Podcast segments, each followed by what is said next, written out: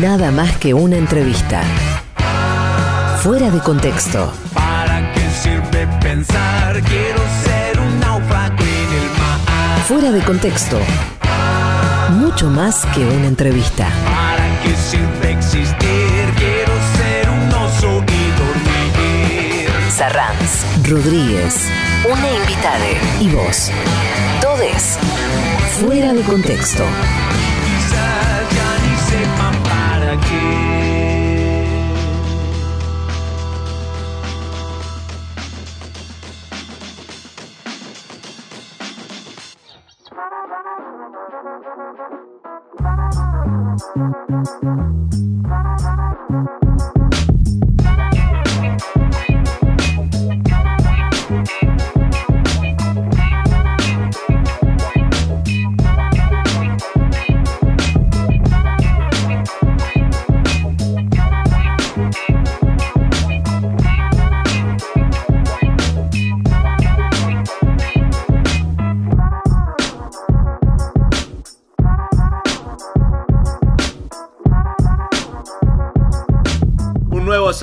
Nuevo episodio de Fuera de Contexto. Bienvenidos a esto que es nada más que una entrevista, mucho más que una entrevista. Soy Emanuel Rodríguez y también saludo, le doy la bienvenida a mi compañero en esta aventura de los sábados, en esta aventura de la charla, de la conversación, en este verdadero privilegio que tenemos cada sábado aquí en el Destape Radio, donde hacemos una entrevista extensa, profunda, nos, permitimos un tiempo que muchas veces la agenda radial no permite. Bienvenido a Fuera de Contexto, querido Luis Sarranz. Muy buenas tardes, ¿cómo estás Emma? Buenas tardes para todos y para todas. Aquí estamos para acompañarnos las próximas dos horas eh, con una conversación, con un diálogo, que es la propuesta del programa. Recuerden que nos pueden acompañar a través del hashtag fuera de contexto, donde vamos intercambiando mensajes y nos pueden contar, entre otras cosas, desde dónde nos escuchan y qué están haciendo mientras nos escuchan. Así vamos intercambiando y habitando ese universo de la imaginación que es la radio. Están invitados también al chat de oyentes de Fuera de Contexto en Telegram. Vaya un gran abrazo para Caro Carola, para, para, todos, para todos los amigos que están ahí, para Fernando de Almafuerte. La, la- ¿Cómo militan el programa? Muchísimas gracias, muchas gracias. Marcela también. Estoy diciendo como los primeros nombres que me vienen a la memoria, pero son un montón. No quiero quedar mal con nadie. Eh, en el próximo programa no, mencionamos a más. Una banda de incondicionales que, que hacen una escucha atenta que realmente es muy interesante porque nos obliga a que el programa eleve su calidad, ¿no? Ante esa escucha atenta. Y me parece que van a estar también muy entusiasmados, entusiasmadas los oyentes de hoy con nuestra entrevistada. Así es, porque vamos a hablar también nuevamente con una referente del campo nacional y popular, en este caso una referente de las comunicaciones. Vamos a estar con la primera defensora del público en la historia de la Argentina. Exactamente, la querida Cintia Otaviano, periodista, flamante doctora en comunicación, también es una de las directoras de radio y televisión argentina, una compañera que nos va a ayudar a pensar eh, la cuestión de los medios de comunicación en la Argentina. Felicitaciones, por supuesto, por ese flamante doctorado que eh, ella misma varias veces en, en los programas de radio donde trabaja ha mencionado como un título para la causa nacional y popular, porque es una, es una militante. Ya nos vamos a meter en la conversación con Cintia, pero antes queremos dedicar este programa en- a la memoria de Mercedes Colás de Melonio, nuestra querida Porota, vicepresidenta de la Asociación Madres de Plaza de Mayo, que cambió de casa, como dicen las madres, este miércoles, y, pero que se queda para siempre en nuestros corazones y en nuestros recuerdos. Así es, así como las madres se encargaron de hacer viva la lucha de los 30.000, nos corresponde a nosotros seguir haciendo viva la lucha de las madres, seguir haciendo viva la memoria de personas enormes con quienes hemos tenido el privilegio de caminar juntos, como la querida Porota. Personalmente tengo un gratísimo recuerdo de su risa, de su sonrisa, porque era de las que más se reía cuando hacíamos los shows de Peroncho en Madres de Plaza de Mayo y siempre me agarraba del cachete como una mamá, como una abuela, me, me agarraba del cachete y, me, y me, me, hacía alguna, alguna observación sobre el espectáculo, sobre alguna mala palabra que había dicho, disfrutaba mucho el espectáculo, la verdad que fue una, una noticia triste la partida de Porota. Totalmente, un, un recuerdo imborrable de cantidad de momentos vividos con Porota y podemos contar también muy rápidamente su historia, porque Porota sufrió doblemente la dictadura, ya que su padre fue fusilado por la dictadura franquista delante de ella cuando tenía 11 años e incluso los asesinos le raparon la cabeza para identificarla mm. como hija de un republicano. Ella se reconocía en esa identidad anarquista, tenía una única hija, Alicia, muy interesante por qué se llamaba Alicia, porque ella decía que cuando uno la nombra, cuando uno dice la palabra Alicia, se ríe, y hagan la prueba, ¿no? Al decir Alicia se, te forma como una sonrisa. Se van las comisuras eh, de los labios hacia los costados y se amplía la boca. Su hija fue secuestrada, desaparecida en enero de 1978 y a partir de ese entonces se sumó a las Madres Plaza de Mayo para que la búsqueda sea entonces no solo por su caso personal, sino por las y los 30.000 y desde entonces ha luchado incansablemente toda su vida para para que triunfe las causas populares. Su testimonio en la película de las madres es impactante, conmovedor, donde cuenta esto que, contabas vos de su experiencia en, España y con la dictadura franquista y luego de nuevo en 1976, a partir de 1976, con la dictadura cívico-militar en Argentina y después, bueno, todos estos años de lucha incansable, de lucha invencible. Totalmente. Eh, em, he tenido la posibilidad de compartir muchísimos momentos con, con, Poro y hablábamos mucho, diría casi una vez por semana durante la, la pandemia. Eh, estaba sola en su casa y en un momento viajó a lo de eh, su sobrina y, y, la verdad que era muy lúcida su mirada hasta que hace unos meses tuvo una caída, se quebró la cadera y a partir de ahí como la despidieron las madres en un tiernísimo y, sentido comunicado, eh, empezó a apagarse de a poco, eh, pero su luz y su lucha se quedan para siempre. Tenemos que avisarles a nuestros oyentes que ha cambiado el horario de la repetición de Fuera de Contexto. Ya no estamos los domingos a las 2 porque el Destape comienza a transmitir fútbol. Nos pueden volver a escuchar el domingo a la medianoche, ¿eh? con toda la tranquilidad de la medianoche del domingo volver a escuchar esta entrevista, en este caso con Cintia Otaviano. En un ratito comenzamos la charla. Quédate en fuera de contexto. Estamos en el Destape Radio hasta las 18. Nada más que una entrevista. Mucho más que una entrevista.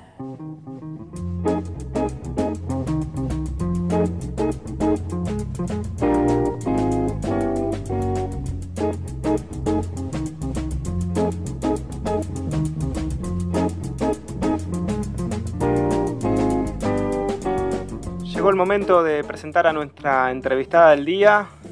Es periodista, es doctora en comunicación, es docente universitaria, es una de las directoras de radio y televisión, fue la primera defensora del público de servicios de comunicación de la Argentina. Desde hace unos años conduce Volver a las Fuentes, de 6 a 9 por la 990. Es Cintia Otaviano, bienvenida fuera de contexto. ¿Cómo estás, Cintia? ¿Qué tal? ¿Cómo les va? Muchísimas gracias por la invitación. La verdad es que es un honorazo estar acá. Por favor, gracias a vos, el honor es nuestro. Y para comenzar, queríamos eh, preguntarte porque a lo largo de, de todo tu recorrido profesional remarcás con mucho énfasis la necesidad de que se respete, de que se consagre el derecho humano a la comunicación. Entonces, para empezar, te preguntamos de qué manera lo caracterizás y cuál es tu mirada sobre el ejercicio de ese derecho en, en Argentina de hoy. Sí, vos sabés que mm, yo creo que nos han mal formado o que nos han formado con la mirada mercantilista, ¿no? Con el negocio de la comunicación. Y la verdad es que a mí me fue llevando bastante tiempo poder eh, concretar esta conceptualización, que por supuesto es política, es eminentemente social, pero también es jurídica. Cuando hablamos del derecho humano a la comunicación, lo primero que estamos haciendo es reconocer que todas las personas, por el mero hecho de ser personas, tenemos derecho a dar y a recibir información, a buscarla, a difundirla, pero esta es la parte que a mí más me interesa, a reclamar. Comprendemos que se pueden causar daños en el marco de la comunicación y que entonces tenemos que tener la capacidad de poder reclamar para que eh, sea reparado ese daño y para poder construir una comunicación virtuosa. Entonces, eh, desde mi punto de vista, el derecho humano a la comunicación es constitutivo de las democracias. No puede una democracia tildarse de tal sin la posibilidad de que todas las personas tengan el mismo acceso a comunicar, a expresarse, a llevar adelante sus ideas, a la vez que a la de recibirlas de otras personas, pero sobre todo, como te decía, a ser actores decisivos de una comunicación con este hecho de poder reclamar frente a una vulneración. Y entonces, eh, cuando comprendemos que hay grupos que han sido históricamente vulnerados, que esa vulneración ha significado el silenciamiento, la no capacidad no de esas personas, sino impedirles la posibilidad de acceder a los medios de comunicación, es que te das cuenta que han construido lógicas de producción que son profundamente mercantilistas, que van al negocio, pero que además son clasistas, son machistas, son etnicistas, son estéticas, em, son etarias, y eso es todo lo que tenemos que modificar. Para consagrar, yo creo que ahora es cuanto más nos podemos dar cuenta de esto, ¿no? Porque vos fijate que em, la comunicación es un derecho humano, como lo es la salud, como lo es la educación, pero en el marco de la pandemia, muchas personas no han podido acceder, por ejemplo, a la educación, si no es a través del derecho humano a la comunicación, por ejemplo, del acceso a Internet. O, eh, a mí también me ha pasado, y supongo a muchas personas, a la propia salud. He tenido algunos síntomas eh, que presumían un COVID sospechoso y lo primero que me requirieron es que generara una atención de salud a través del teléfono, con el uso de Internet. ¿no? Y finalmente no llegué a un espacio hospitalario. Todo el proceso fue a través del teléfono. El propio trabajo, ¿no? Entonces accedemos al trabajo, que es un derecho también, a través de la comunicación, del derecho humano a la comunicación, a través de Internet. Y por eso este tiempo ha sido tan claro. Yo considero que, el COVID fue... Em, como el luminol, no sé si lo tienen presente, vengo de la formación del periodismo policial y en las escenas del crimen se usa el luminol para ver esas manchas que a simple vista no se ven. Entonces ves los rastros de sangre, eh, ves eh, huellas que puedan estar y ese luminol deja en evidencia la escena del crimen, deja en evidencia lo que pasó en ese lugar. Y efectivamente el COVID para mí fue el luminol de las desigualdades, las desigualdades en los capitalismos inviables. E, este, esta es la clave. Estamos en capitalismos que son completamente deshumanizantes y que entonces ha quedado en evidencia las desigualdades en todos los campos, entre ellos el de la comunicación.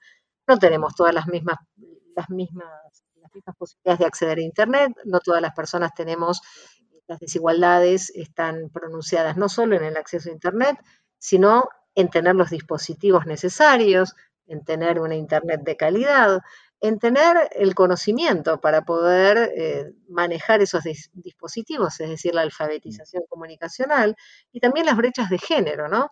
Entonces quedó muy en evidencia, eh, y creo que el decreto 690 del presidente de la Nación ha sido un retomar el camino de la Ley de Servicios de Comunicación Audiovisual en ese sentido, consagrando el derecho humano a la comunicación y la necesidad de establecer políticas públicas para garantizar entonces ese derecho humano, ¿no? Porque el Estado debe salvaguardarlo. No es una idea creativa, no es una posibilidad, es una obligación que tenemos desde el Estado de salvaguardar los derechos humanos, de salvaguardar el derecho humano a la comunicación y generar las políticas públicas para que sea efectivo. No es enunciativo, no es que queda lindo. Nosotros no lo tenemos consagrado en la Constitución Nacional. Yo soy de las que creo que tenemos que recuperar aquella Constitución del 49 y profundizarla, sobre todo en el campo de la comunicación.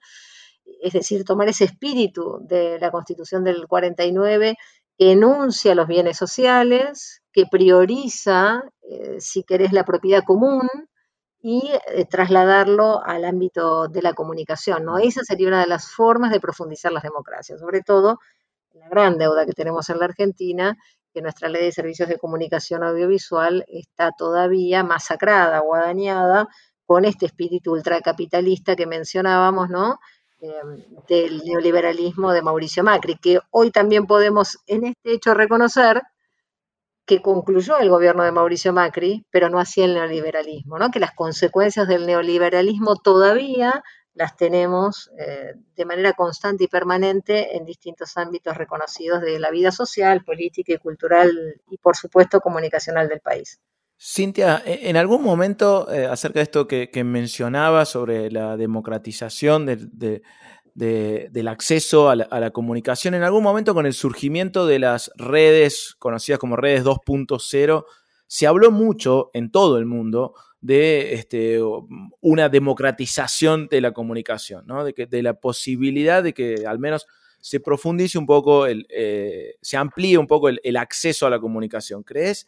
Mm, que, aquel diagnóstico sigue vigente? ¿Las redes sociales hoy por hoy eh, profundizan el derecho a la comunicación? No, absolutamente no, ni siquiera me subí a esa corriente capitalista de las corporaciones que la construyeron con una falsa idea, como ocurre contemporáneamente, de la libertad de la posibilidad de la igualdad, porque se socializaban eh, las herramientas, lo que nosotros y nosotros reconocemos como los fierros de la comunicación, ¿no? Ahora vas a tener la posibilidad de vos mismo grabar tu mensaje, de mm. poder filmarlo, de poder subirlo. Cada uno y cada una es un comunicador y una comunicadora, ¿no? El Internet es el far west de la comunicación.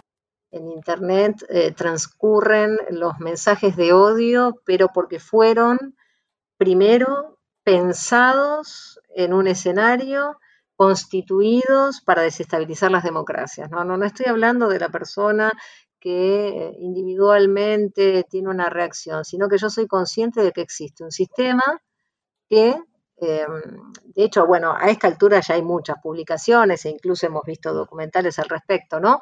Eh, y por eso me siento eh, tan acompañada, porque la verdad es que hemos generado distintos valores en el desierto, los debates que he tenido en los múltiples ámbitos de educación formal e informal, incluso aquí en la Argentina, de quienes daban por garantizada la democratización de la comunicación por el mero hecho de tener un telefonito o internet y no reconocer cómo son los usos del Big Data, de los algoritmos, de lo que se conocen como los bots, los robots, de las granjas de trolls, es decir, de todos los mecanismos generados por un sistema que es global en la búsqueda del disciplinamiento social y de la desestabilización de las democracias, haciendo prevalecer los sentimientos, reconociendo em, generaciones de adicciones para tenerte completamente eh, atendiendo tu necesidad de calificar con me gusta, no me gusta, eh, emojis y simplificaciones de la complejidad comunicacional. Y entonces, e, evidentemente, hay un embrutecimiento muy importante, ¿no? Porque resuelvo algo que pienso o que siento con un emoji. Resuelvo em, bueno, los revolucionarios y las revolucionarias de Twitter son extraordinarias, ¿no es cierto? La, política de Twitter es algo que, eh, la verdad, hace construir un escenario en el que hay personas que creen que verdaderamente pueden llegar a desarrollar política sin territorialidad o con la única territorialidad existente de las redes sociales, cuando no las dominan. Nadie domina las redes sociales. Una cosa es que sea una herramienta de uso en un marco complejo, un ecosistema complejo que no solo es comunicacional, pero evidentemente eh, las redes sociales eh, y las, digamos, las nuevas tecnologías de la información y la comunicación eh, tienen dueños que ya hemos visto con distintos hechos, no solo con el Brexit, sino con eh, lo que ha resultado como Cambridge Analytica y el vínculo con el macrismo que ha sido poco explorado aquí en la Argentina. Pero en definitiva, ¿quiénes son los que tienen los recursos económicos como para poder hacer esta extracción de datos? Quién puede llegar a manejar. Bueno, están asociados a las derechas en el mundo, con lo cual ya ha dejado de ser esto una teoría conspirativa, como nos decían al principio, ay, bueno, tenés una mirada muy negativa de la comunicación, en realidad esto es una maravilla, porque yo tengo la posibilidad de en Facebook poner lo que no puedo poner en ningún lado. en un escenario ultra concentrado, por otra parte, ¿no? Con lo cual tenemos un, un momento histórico que es muy complejo para la Argentina, lo es para el mundo. En la Argentina tenemos una ultra concentración comunicacional, nunca tuvimos un escenario de tanta concentración comunicacional en la historia de todo país, sumada a esa concentración comunicacional a nivel global. Entonces, hay que, desde mi punto de vista, eh, tomar distintas medidas en diversos planos y a la vez, porque es la única forma eh, por un lado, tenés la necesidad de acuerdos globales, a problemas globales, acuerdos globales, cuanto menos regionales, y por otro lado, bueno, los locales que también son regionales de la comunicación concentrada más tradicional, que es la que podemos reconocer con el grupo eh, Clarín Telecom, ¿no? Que ahora sí tenemos un monopolio. Ahora ya nadie habla de eso. Ustedes recordarán durante los debates de la Ley de Servicios de Comunicación Audiovisual que nos querían enredar en los debates de si era un monopolio, si era un oligopolio, si era posición dominante.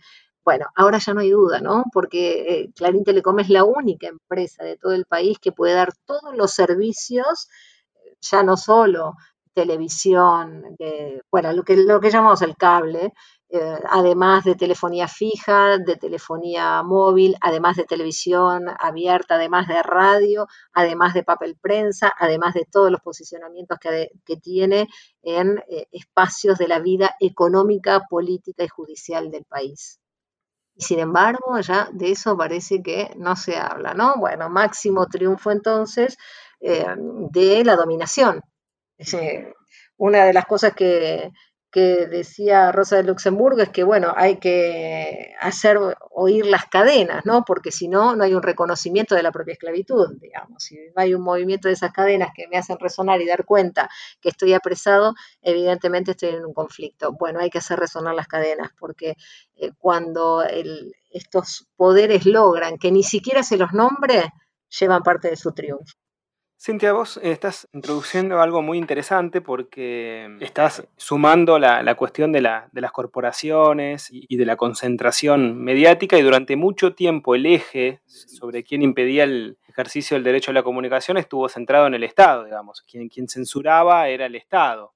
hoy entendemos que la censura no compete exclusivamente a lo que haga o deje de hacer el Estado, sino también a, los intereses y a las presiones de las corporaciones, como señalabas eh, hace unos minutos. ¿De, qué manera analizás vos entonces esta variable de las corporaciones, sobre todo porque las asociaciones de prensa y demás, cuando denuncian la censura, son justamente parte de esas corporaciones, ¿no?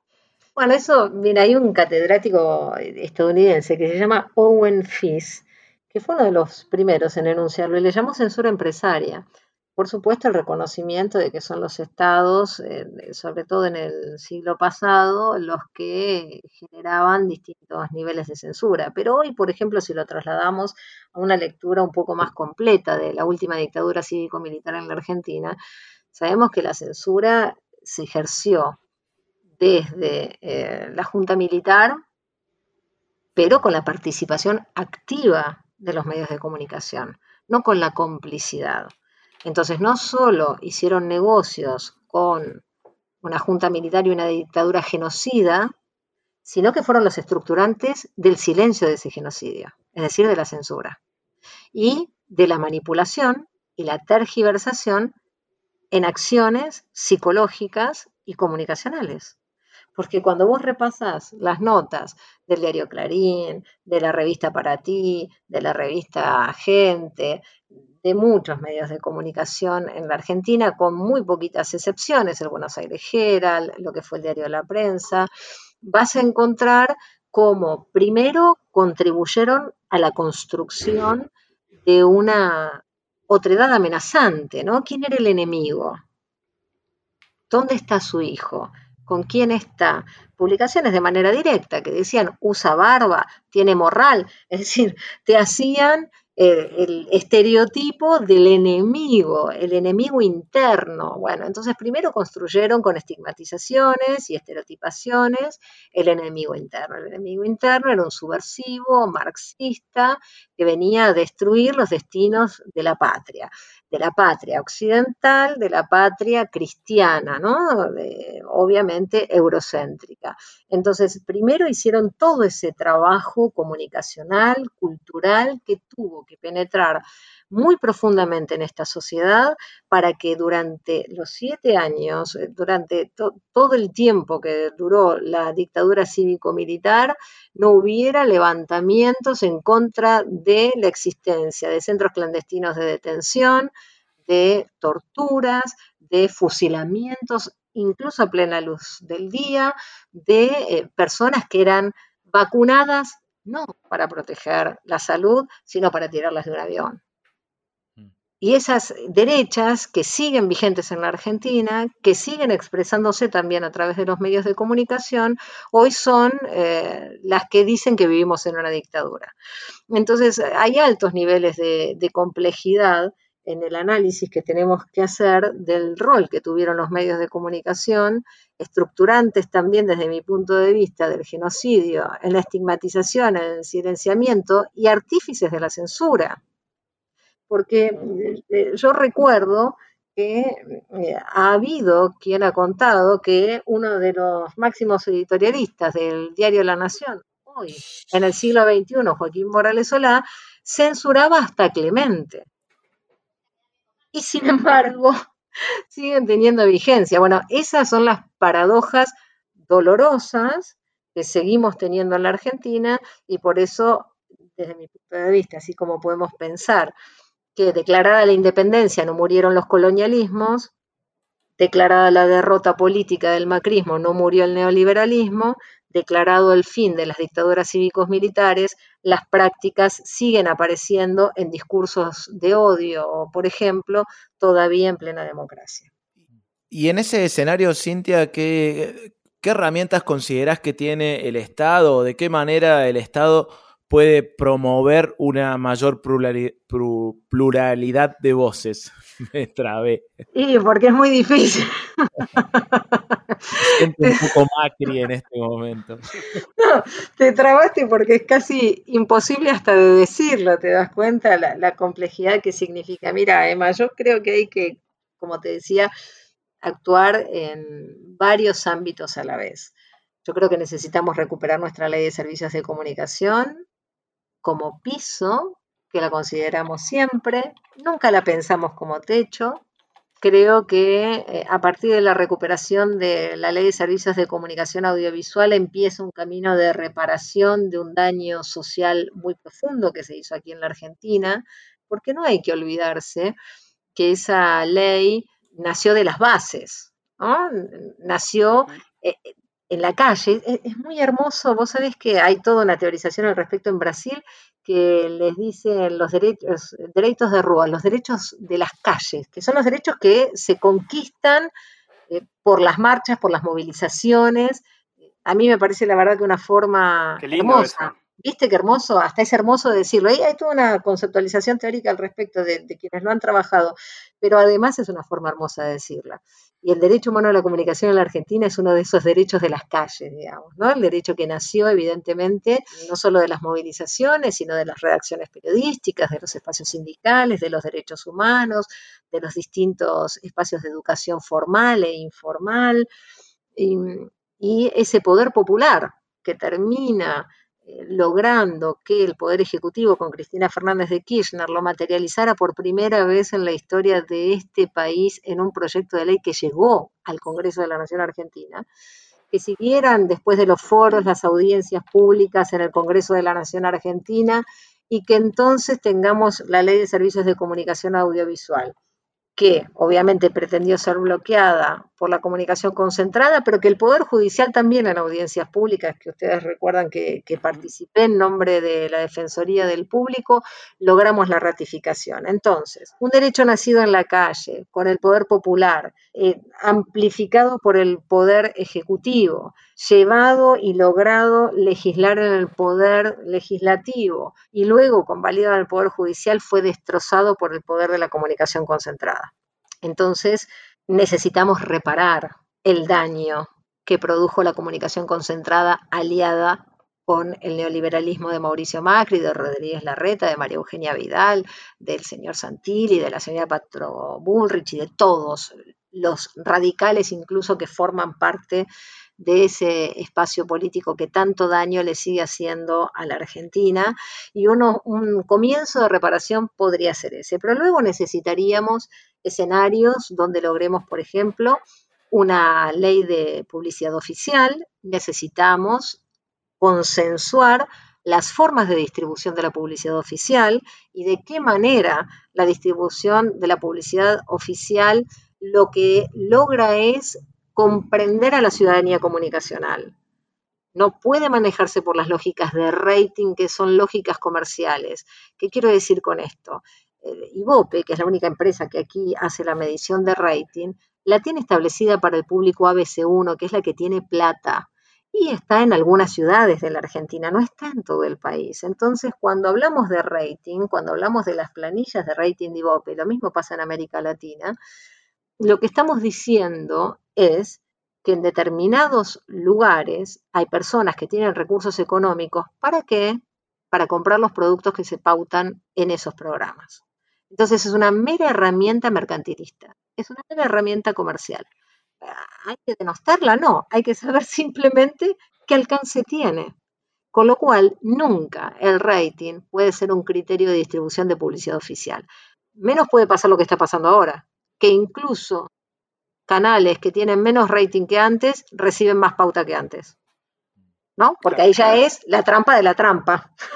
o sea, estamos diciendo que hay una trampa en la, en la distribución desde mi punto de vista de la publicidad oficial por criterio de rating pero encima ahora ni siquiera son los más vistos y sin embargo siguen recibiendo los mayores niveles de pauta. ¿Será por el poder de la comunicación concentrada que conspira contra las democracias? No porque se me ocurra a mí, sino porque lo tiene dicho el Sistema Interamericano de Derechos Humanos, lo tiene dicho la propia UNESCO, obviamente, lo tiene dicho Naciones Unidas en su completud. Entonces, eh, necesitamos esta ley de publicidad oficial poniéndonos de acuerdo en cuáles deben ser los criterios de la distribución para que llegue el mensaje y lleguen las campañas, como por ejemplo ahora en un escenario de pandemia, a toda la población argentina y no nada más a la que tiene plata o vive en las grandes ciudades y en las grandes capitales. Necesitamos otro marco normativo que es el de la sostenibilidad de los medios de comunicación, porque es muy interesante esto. ¿Por qué el Estado tiene que ir al salvataje de una compañía láctea o, ¿se acuerdan? Cuando eh, la propia Cristina Fernández de Kirchner propuso el salvataje de la General Motors. Sí. ¿Se acordarán? que nos quedamos, epa, estamos salvando, queriendo salvar a General Motors. Bueno, ¿por qué el Estado eh, hace salvatajes incluso de deudas de empresas generales y asume esas propias deudas y no va a sostener, a impulsar la industria audiovisual. O te lo digo en otros términos, ¿cómo es posible que el Estado no destine recursos para la sostenibilidad de los medios de comunicación en general, no solo audiovisuales, aquí ya estaríamos hablando de un marco conceptual general, para que justamente transcurra el derecho humano a la comunicación que es constitutivo de las democracias. Y ahí sí es una pluralidad de voces vinculadas directamente con los contenidos, porque en el caso de la publicidad oficial no se puede usar como premio y castigo y tiene que ser para distribuir, distribuir perdón, los mensajes oficiales, las campañas, por ejemplo, como decíamos, de vacunación ahora o las medidas preventivas del COVID. Ahora también necesitaríamos ponernos de acuerdo en una alfabetización comunicacional y yo lo he propuesto en la Defensoría del Público y avanzamos en ese sentido. De hecho, desarrollamos manuales para que se trabajen en el aula en todos los niveles. ¿Qué quiere decir esto? Que tenemos que generar una ciudadanía comunicacional con sujetos de derecho que desde los niveles iniciales, desde el jardín, empiezan a trabajar en la posibilidad de decir, de enunciar, vos sabés que nos constituye la posibilidad de expresarnos, de nombrarnos, de dar existencia a mundos nuevos a través de nuestras propias ideas, cosmovisiones, historias.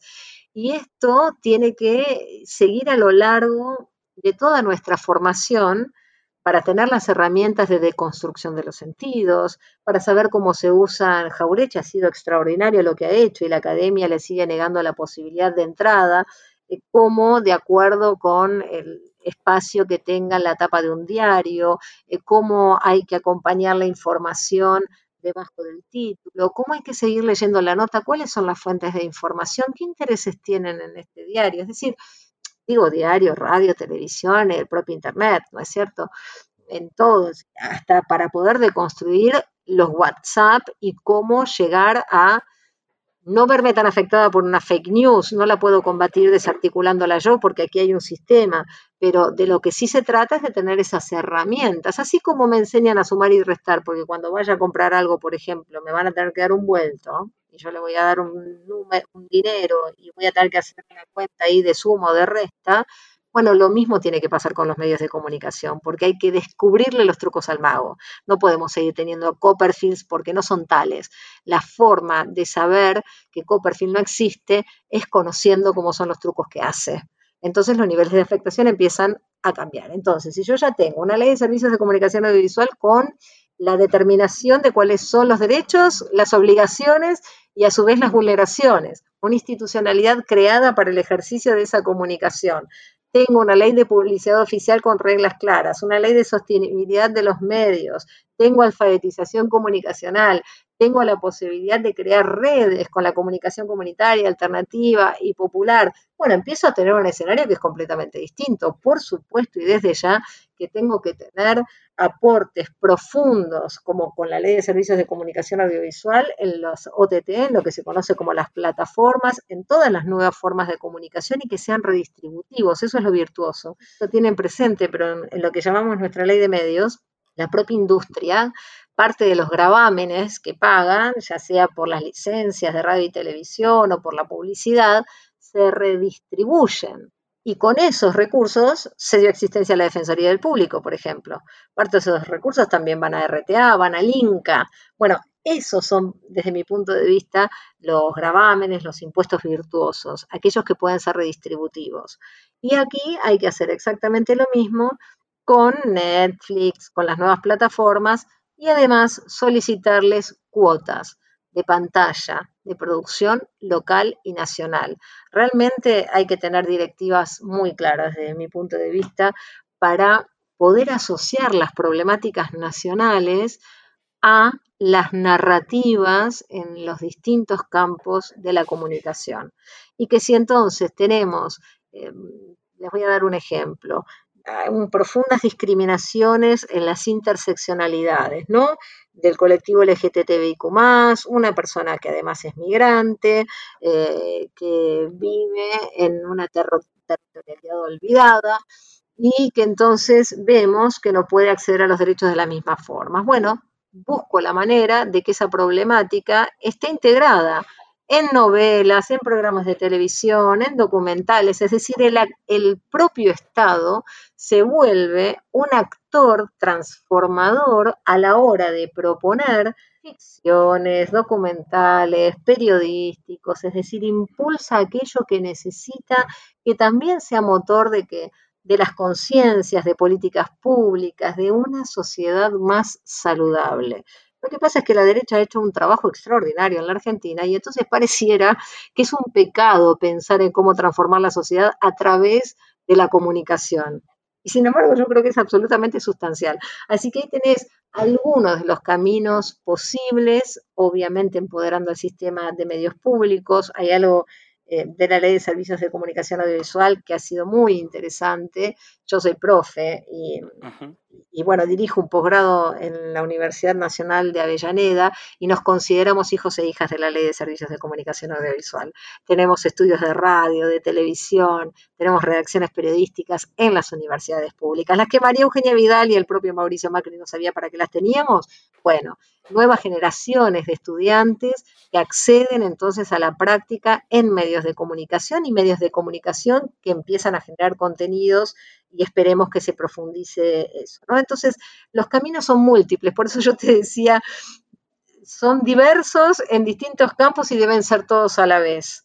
También tienen que ser, desde mi punto de vista, y por eso es que eh, creé este posgrado, redefiniciones en las propias formaciones que tenemos en el campo de la comunicación. Son absolutamente deficitarias. Eh, muchas de ellas ni siquiera hay materias de ética o la ley de servicios de comunicación audiovisual no existe. Eh, no se plantean bibliografías que no sean las tradicionales y las históricas que parece que fueran las únicas. Y en realidad, como este mundo no nos representa, tenemos que inventarnos un mundo nuevo. Y en esa invención es donde tienen que estar las múltiples identidades, estas perspectivas identitarias que construyen un ideario que ni imaginamos. Por eso para mí fue tan importante ser, defensora del público. Yo aprendí a ser mucho mejor periodista siendo defensora del público y por eso quiero que haya muchas defensorías en la Argentina y lo promoví siendo defensora, porque cuando abrís la puerta, las ventanas, tu casa, tu alma, tu vida, tu sensibilidad y tus conocimientos a las millones de realidades que existen en la Argentina y en el mundo, y cuando escuchás las angustias, las tristezas, las discriminaciones, las exclusiones, lo que significa no ser ni siquiera reconocido, no existir, no existir en los medios de comunicación, no, no ser siquiera representado. Mira que el camino es al llegar a poder representarse a sí mismo, a sí misma. Pero aquí estamos hablando que ni siquiera son representados o representadas. Prendan la televisión un toque, escuchen un, rato de radio, eh, no en este espacio del destape que los cerebros profundamente y la verdad que hacen un trabajo bárbaro. Eh, o en otros espacios que podemos llegar a tener en, en, la actualidad, sino en los tradicionales, vamos a ponerle esa forma, la comunicación concentrada, hegemónica y los tradicionales, y veamos los niveles de discriminación profundo que existen en las representaciones, cuánto nos falta para lograr representar eh, esa realidad poliédrica, si querés.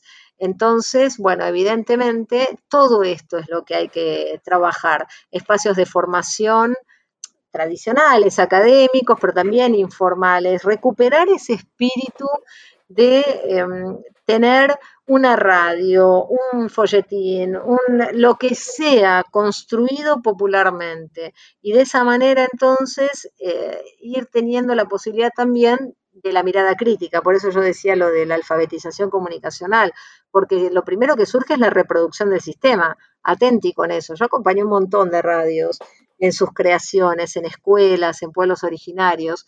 Lo primero que surge es la reproducción de la dominación porque claro, es como te han enseñado, es lo que tenés impregnado, ¿no?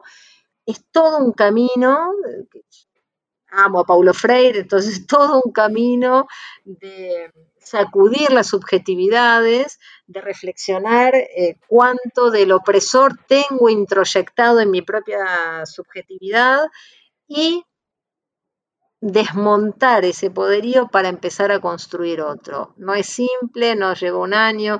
Ayer hablando con mi compañero le decía, bueno, mira, vos dame los 70 años de televisión, por ejemplo, ¿no? La televisión eh, pública cumple 70 años. Dame los 70 años de los medios de comunicación y vamos a ver si sostenidamente con estas nuevas miradas o estas miradas históricas que han sido silenciadas, que han sido combatidas, no logramos una sociedad distinta. Yo estoy convencida que desde los medios de comunicación también se puede transformar, porque hay una carencia enorme en la Argentina. Ni siquiera hemos podido adelantar, vamos a poner el ejemplo de Julio Verne, como han hecho otras personas en el marco de la ficción, cosas que nos iban a pasar. Ni siquiera hemos tenido esa inventiva de telenovelas o, como pasa en eh, Hollywood, que primero hay un presidente negro en el cine y después hay una realidad que se materializa en la figura de Obama. Fuera de contexto.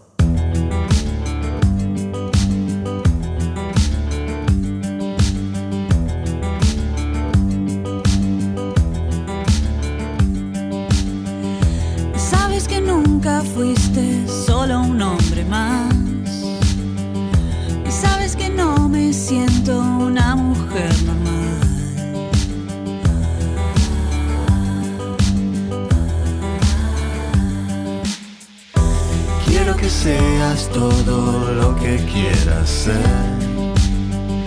Y quiero verme siempre sonreír también. La pasión se encontró en extrema soledad y se fue a caminar y no volvió jamás.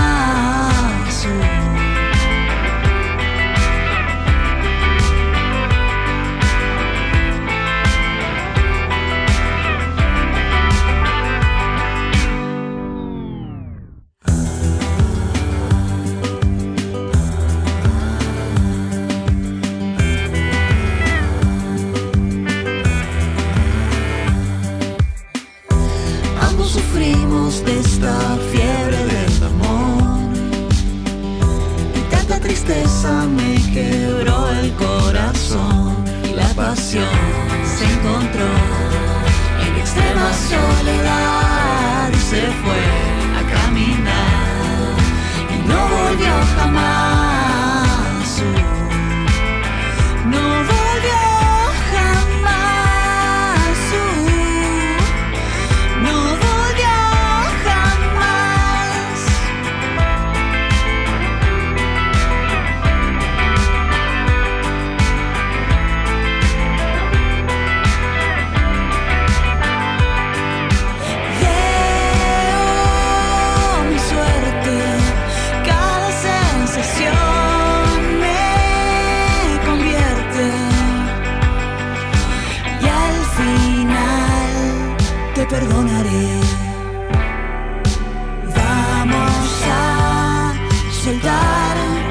Dejar, seguir por los dos.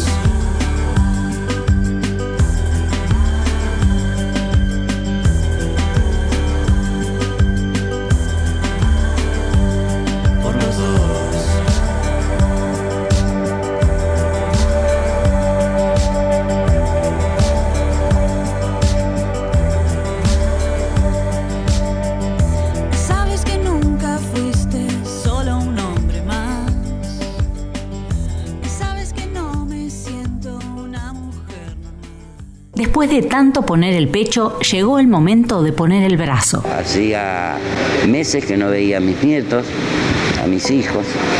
Ahora voy a poder tener una pequeña oportunidad. Es hora de vacunarse. Inscribite y descarga la aplicación en vacunatepba.gba.gov.ar. Municipio de Morón. Corazón del Oeste. Hola, eh, yo soy Juan, ah, de Argentina también, y también me siento muy privilegiado de poder este, ser uno de los pocos argentinos que puedo hacerle preguntas. Ay, y pero ahora voy a contestar yo quería... Fuera de contexto. El privilegio de la charla.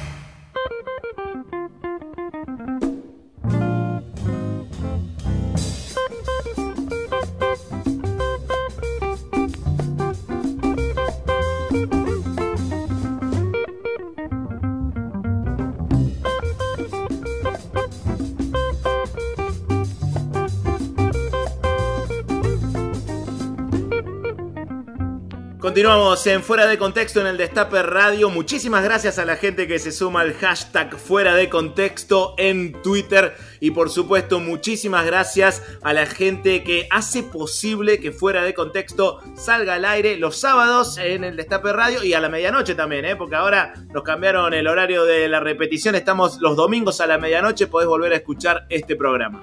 Como cada sábado le agradecemos a Ospica, la obra social del personal de la industria del cuero y afines, que pertenece a la Federación Argentina de Trabajadores de la Industria del Cuero y Afines, que se sumó a la campaña de prescripción a la vacunación contra el COVID, Buenos Aires Vacunate, la campaña de vacunación masiva más importante de la historia de Buenos Aires. Ospica colocó puntos de información y preinscripción en Santa Teresita, en Exaltación de la Cruz y en Florencio Varela para que puedas acercarte y registrarte vos y tu familia. Tenés que ingresar a vacunatepba.gba.gov.ar o descargar la app Vacunate desde la plataforma Google Play para recibir toda la información.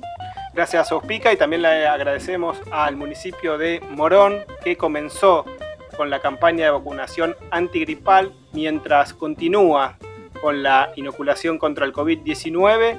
El Estado local, el municipio de Morón, comenzó a aplicar la vacuna antigripal de manera gratuita para los grupos de riesgo con el fin de avanzar con el calendario nacional. Muchísimas gracias entonces para el municipio de Morón que está vacunando a todo su personal de salud. La estrategia de vacunación de la provincia de Buenos Aires establece la priorización por etapas del personal de salud, de personas gestantes y puérperas, niñas y niños de 6 a 24 meses, mayores de 65 vacunados contra el COVID-19 y personas de 18 a 64 con comorbilidades.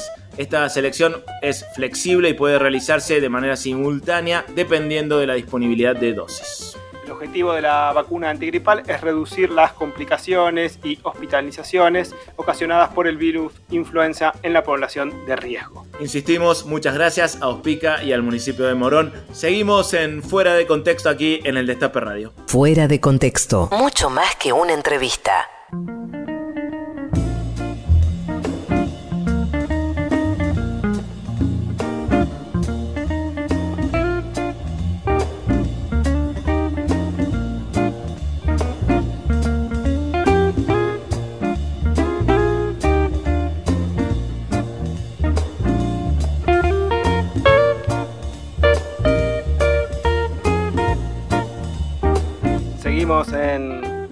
Contexto en el Destape Radio. Estamos conversando con Cintia Otaviano. Cintia, recién la mencionabas la, importancia fundamental de la Defensoría del Público de Servicios de Comunicación Audiovisual, surgida a partir de, de la ley, de lo que denominamos ley de medios. Contanos cuál, es- cuál es el rol de la Defensoría, eh, cuál es el papel que le asigna la ley este organismo creado a partir de esta ley de la calle, como decías anteriormente.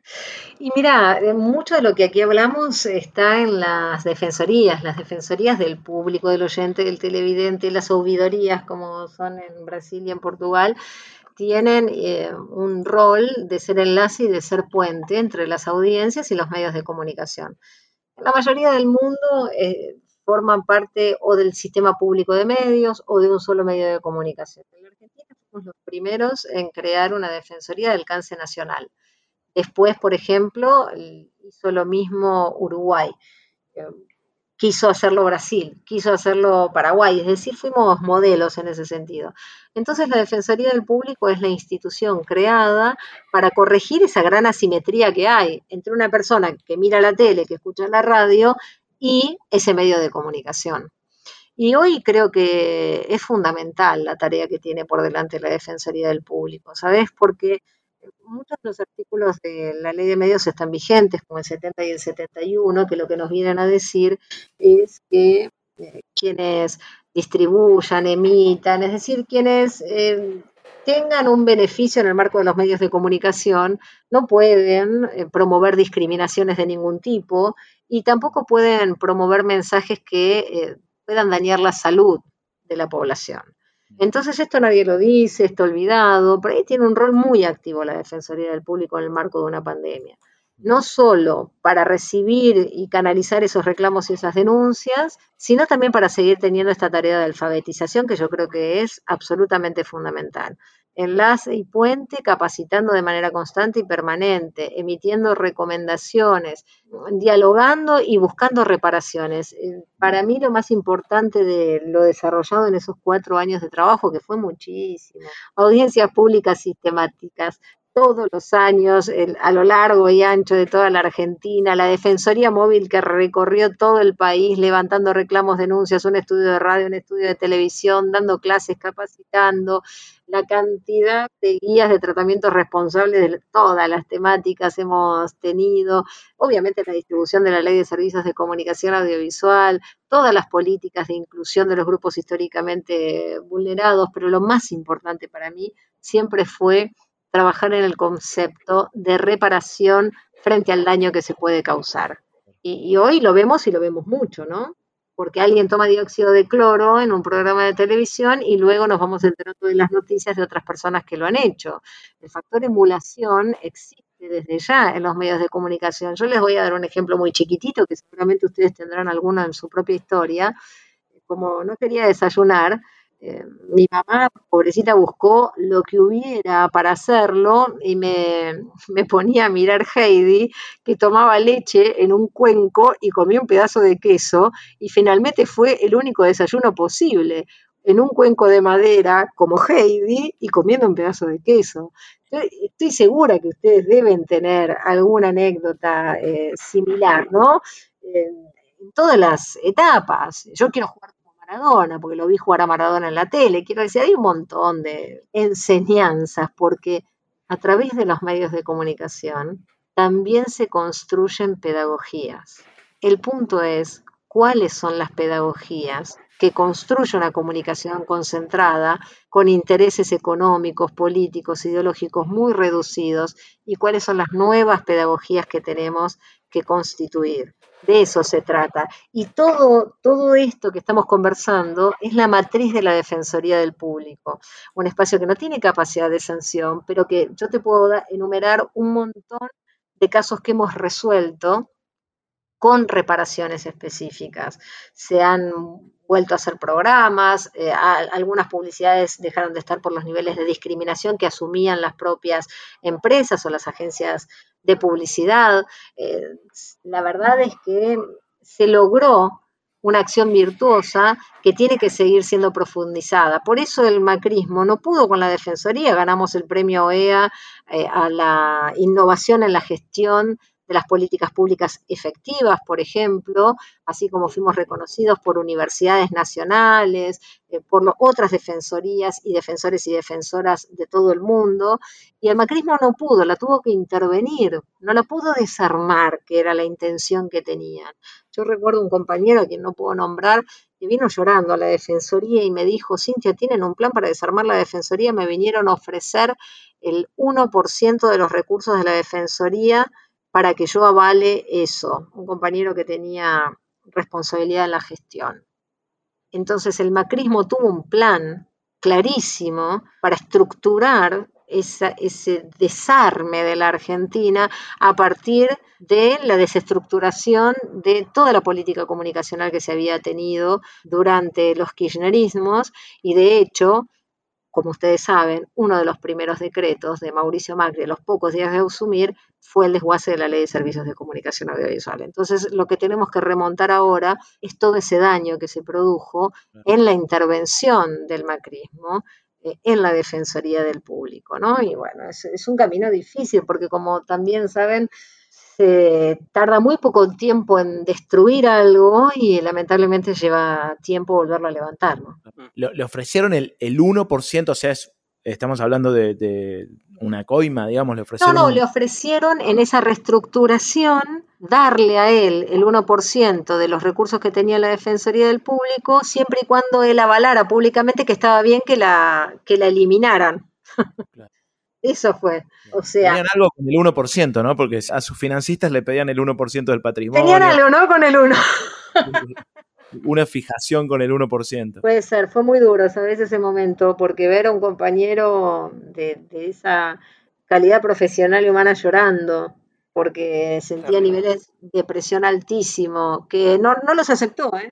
De hecho, bueno, no, no pudieron destrozarla y a mí me quedaba muy poco tiempo de gestión, eran cuatro años por la ley de servicios de comunicación audiovisual y también quien estaba a cargo en ese momento de la comisión bicameral base del radicalismo integrante de, esa coalición de Juntos por el Cambio, eh, a mí me ofreció que yo siguiera. y dijo, yo le garantizo el mismo sueldo, pero para recordar los tiempos de 2012 a 2000 de noviembre de 2012 a noviembre de 2016. Es decir, que a mí me tocan tres años del gobierno de Cristina Fernández de Kirchner y un año del gobierno de Mauricio Macri. Entonces ya eran poder, manejaban la comisión bicameral, que es donde se elige al defensor o la defensora del público, y con ese poder ya desguazada la ley de servicios de comunicación audiovisual, yo lo fui a denunciar a Mauricio Macri ante la OEA, ante la, relator ante la OEA en su comisión ejecutiva y la Relatoría para la Libertad de Expresión, una vez que sacó el decreto que desmantelaba la ley de servicios de comunicación audiovisual.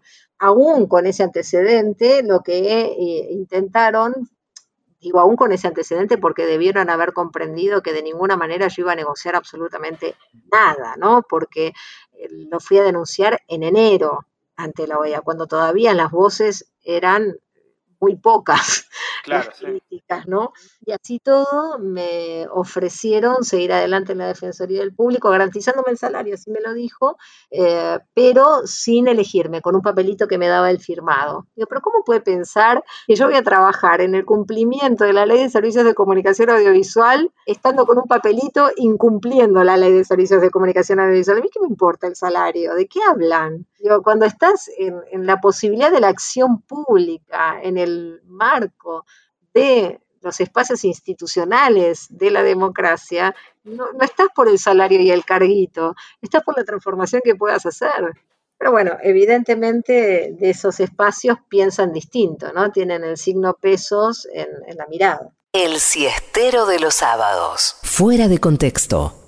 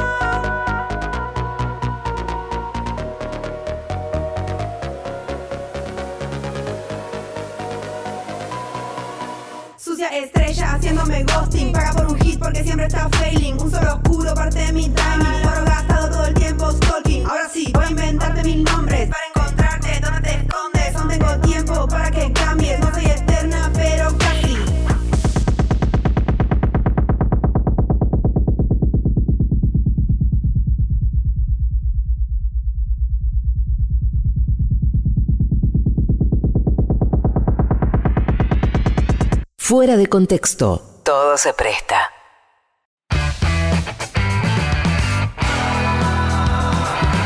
Nada más que una entrevista.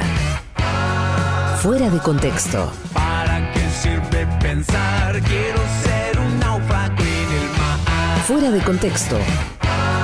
Mucho más que una entrevista. ¿Para qué sirve existir? Quiero ser un oso y dormir. Sarranz, Rodríguez, una invitada y vos. Todes. Fuera de contexto. Quizás ya ni sepan para qué.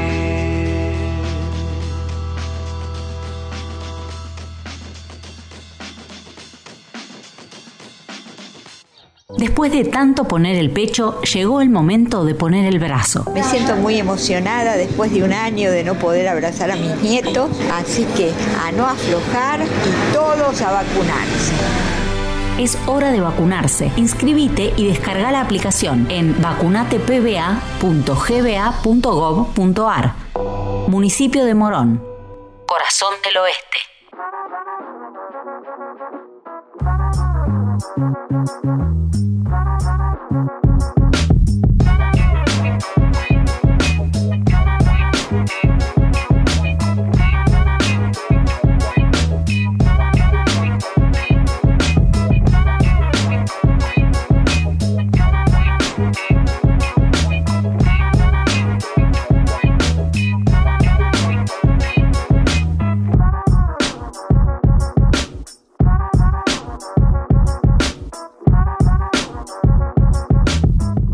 En Fuera de Contexto en el Destape Radio y es momento de solidarizarnos y sumarnos al abrazo y a las condolencias de SADOP Capital a los familiares de Marcelo Becker, docente que falleció en esta semana por COVID-19. Nos solidarizamos, por supuesto, junto a SADOP Capital con toda la comunidad educativa en la Escuela Técnica número 35. SADOP Capital nos ayuda muchísimo para poder hacer fuera de contexto todos los sábados aquí en el Destape Radio. Le enviamos un abrazo muy fuerte a la familia y también a los compañeros y compañeras que forman parte de SADOP que decidieron esta semana hacer una retención de tareas presenciales porque como han afirmado en un comunicado, como enseñamos todos los días a nuestros estudiantes a construir su ciudadanía responsable, sabemos que un decreto nacional eh, de necesidad y urgencia es una ley y como tal ley hay que cumplirla. Nadie nos puede obligar a no cumplir la ley, por eso están anunciando una medida de retención de tareas presenciales para apostar a la continuidad pedagógica virtual hasta el 30 de abril para seguir cuidándonos entre todos y todas. El SADOP Capital representa el 50% de los docentes del sistema educativo porteño y ha dejado claro que no va a tolerar que se ponga en riesgo la salud de las comunidades educativas. Nosotros estamos transmitiendo este comunicado que circuló esta semana de parte del sindicato que agrupa a los docentes de la educación privada en la ciudad de Buenos Aires. Para más información pueden ingresar al sitio, a la página de SADOP, que es capital.sadop.net. Ahí está toda la información acerca de esto que te estábamos comentando. También tenemos que agradecer, como todos los sábados, al municipio de Merlo, que nos da una mano para hacer fuera de contexto los sábados aquí en el Destape Radio.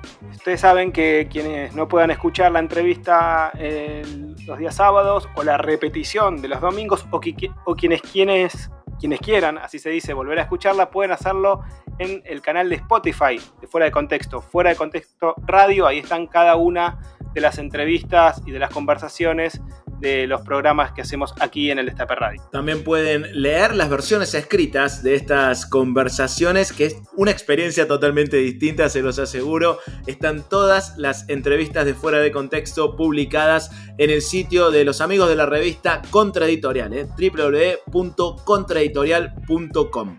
Ahí hay una bellísima nota que escribió uno de sus directores, Gustavo Cirelli, sobre el show de los fundamentalistas del aire acondicionado. Eh, una nota que se llama El Hidalgo, Valor de la Vida, un análisis sobre el indio, lo que representa el indio. Qué hermoso show, ¿no? Qué cosa tan, tan bella. Gran show y coincido con Gustavo en que fue un hecho político, fue un acto político, quizá el hecho político más convocante, el acto político virtual más convocante de lo que va de pandemia. Totalmente. Bueno, seguimos conversando con la querida Cintia Otaviano en Fuera de Contexto en el Destape Radio. Fuera de contexto. Mucho más que una entrevista.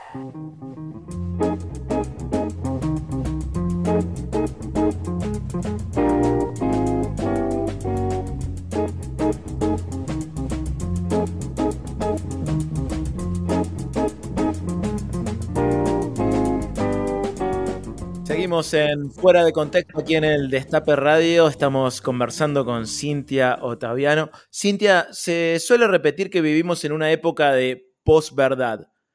¿Qué es la verdad para una periodista?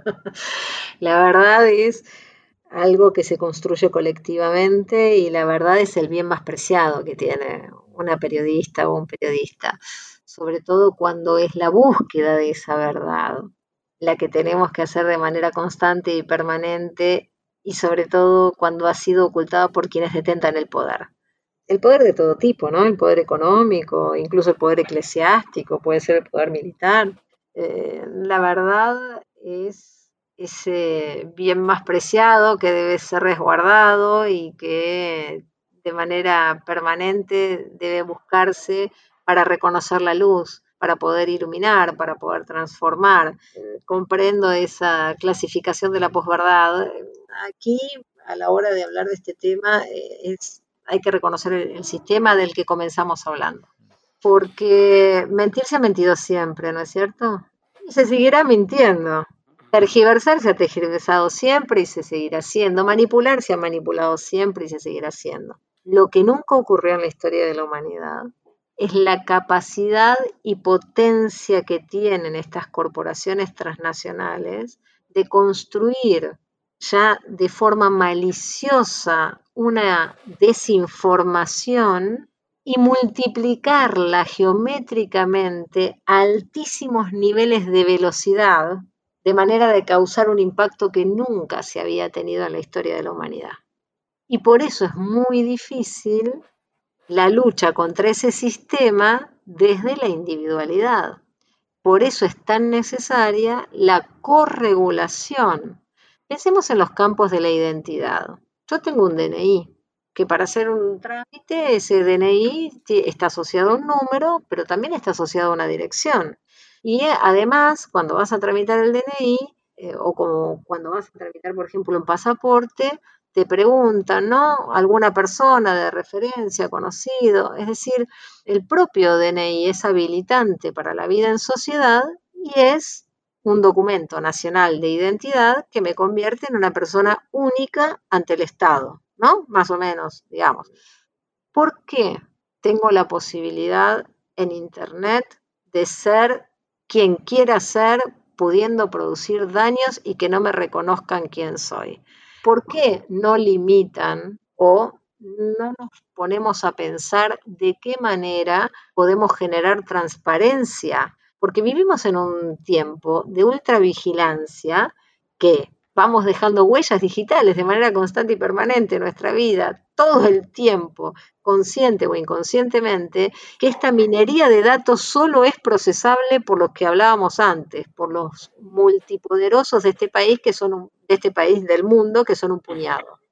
Entonces, necesitamos tener corregulaciones que transparenten esa realidad, porque en esta época hipervigilancia, esta figura es muy interesante. Mira, antes nosotros mirábamos a la televisión, ¿no? Claro. Bueno, ahora estos medios nos miran a nosotros. Es exactamente al revés.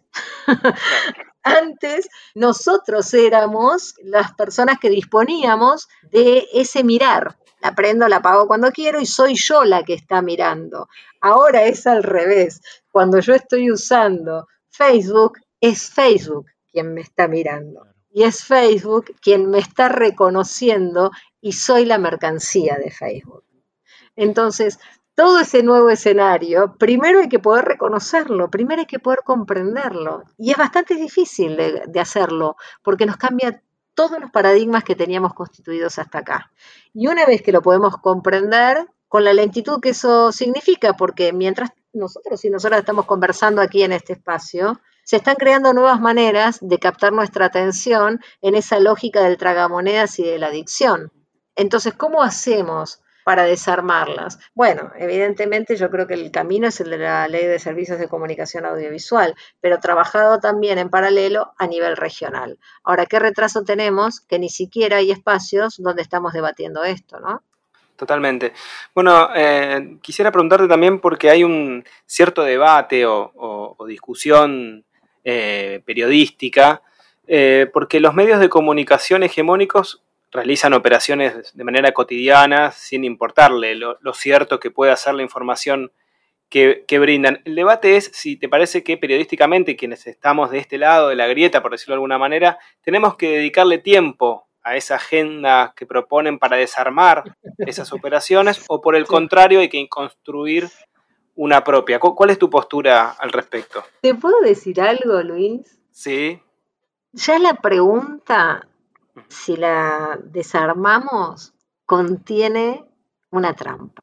A ver. Es una trampa binómica.